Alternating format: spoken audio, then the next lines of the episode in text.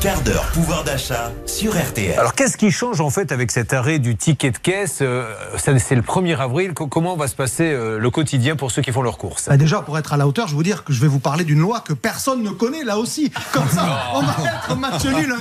Non, plus sérieusement, c'est quelque chose qu'on ne voit pas venir. Et pourtant, le 1er avril désormais, l'impression des tickets de caisse ne se fera que si vous le demandez. Ça sera plus automatique. Alors, vous entendez déjà depuis quelques mois les les, hôtes de caisse ou les caissières qui vous demandent est-ce que vous voulez votre ticket? Ça, c'était, j'allais dire, les préliminaires. C'est-à-dire qu'on vous prépare à cette idée que désormais ça va s'arrêter. Pourquoi? Parce qu'il y a un sujet de papier de gaspillage derrière.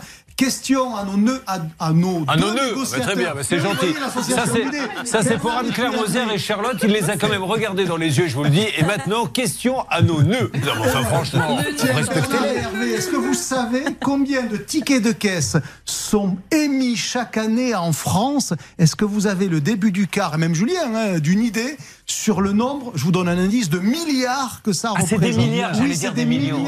J'allais dire 100 millions en disant tant pis, j'exagère. Eh bien, c'est 33 milliards de, tickets de caisse. Alors, je ne les ai pas comptés, personne ne les a oh. comptés, mais en fait, on fait l'addition des transactions qui existent, et c'est comme ça qu'on arrive à ce chiffre. 33 milliards de tickets de caisse qui sont émis tous les ans, c'est quand même énorme. Et donc, l'idée, évidemment, d'un point de vue environnemental, c'est de se dire, est-ce qu'on a vraiment bah, besoin de ce papier? On va le supprimer. D'où la volonté du gouvernement d'éviter ce gaspillage. Et donc, la loi qui va rentrer en service, en application à partir du 1er avril, désormais, elle dit que on n'imprime plus de manière automatique les tickets de caisse, on les imprime que sur la demande explicite des clients et vous avez intérêt d'y penser avant que la caissière ait clôturé la session de course et qu'elle passe au client d'après parce qu'elle ne pourra pas ou très difficilement revenir. en arrière.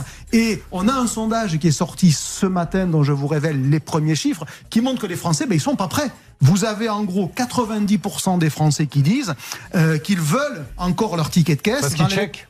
Oui, bien sûr, parce qu'ils checkent, ils font leur compte, euh, ils sont rassurés, notamment, vous savez, avec toutes ces promotions dont on vous dit, si vous en achetez deux, le troisième est gratuit, si vous en achetez deux, le second passe à moins 68%, etc., etc. Et donc le ticket de caisse, il sert à vérifier qu'on ne vous a pas euh, enfumé au moment de passer en caisse. Non pas qu'on l'ait voulu, mais parce qu'il peut y avoir une erreur informatique tout simplement. Et donc les consommateurs s'en servent pour ça. Et donc ils sont très exactement 92% à dire, je veux un ticket de caisse pour l'électroménager, 89 quand il s'agit de l'achat d'un cadeau, 86% d'un article de maison, et même, et même pour les courses du quotidien que sont les courses alimentaires, il y a 8 Français sur 10, 81, 81% pardon, qui disent qu'ils veulent encore leur ticket de caisse. Donc ça va poser quand même un petit sujet.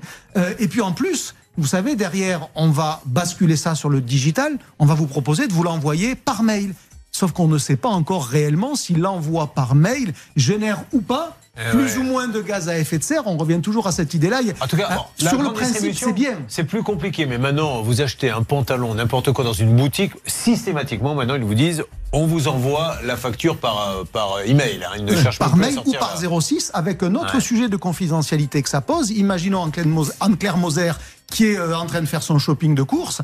Euh, au moment de passer en caisse, on lui demande son 06 pour lui envoyer son ticket de caisse. je ne suis pas sûr qu'elle ait envie de donner son 06 oh, publiquement à tout le monde. Vous êtes peut-être le seul à Paris à pas l'avoir. Alors autant pour moi. C'est même assez étonnant. On va prendre Charlotte alors. Charlotte, est-ce qu'elle veut ah donner son 06 quand elle fait son shopping euh, parce, ben ouais. Et donc non mais très sérieusement, ce sujet de confidentialité, soit d'un mail, soit d'un 06, c'est pas rien. Donc même quand le commerçant commerçant va vous proposer de vous l'envoyer comme ça, il y a des consommateurs qui disent je n'en veux pas. Là où il faut le garder le ticket, c'est quand on se fait livrer à domicile les courses, parce que là il faut checker, hein, parce que ça n'est jamais, ça correspond jamais à ce que vous avez commandé. Vous vous retrouvez avec un pack de, 8 litres de jus de pomme alors que vous aviez demandé une petite canette avec 12. C'est vrai, donc là bien il faut sûr, checker. Bien sûr, mais c'est en ce sens que le ticket de caisse, bien sûr, c'est du gaspillage de papier. Encore une fois, 33 milliards de tickets de caisse émis par an. Cela dit, ça a un rôle, on ne peut pas dire qu'il ne sert à rien non plus. Et c'est d'ailleurs pour ça que les associations de consommateurs, elles sont pas très chaudes. Hein. Ça fait déjà des mois qu'elles ah se battent.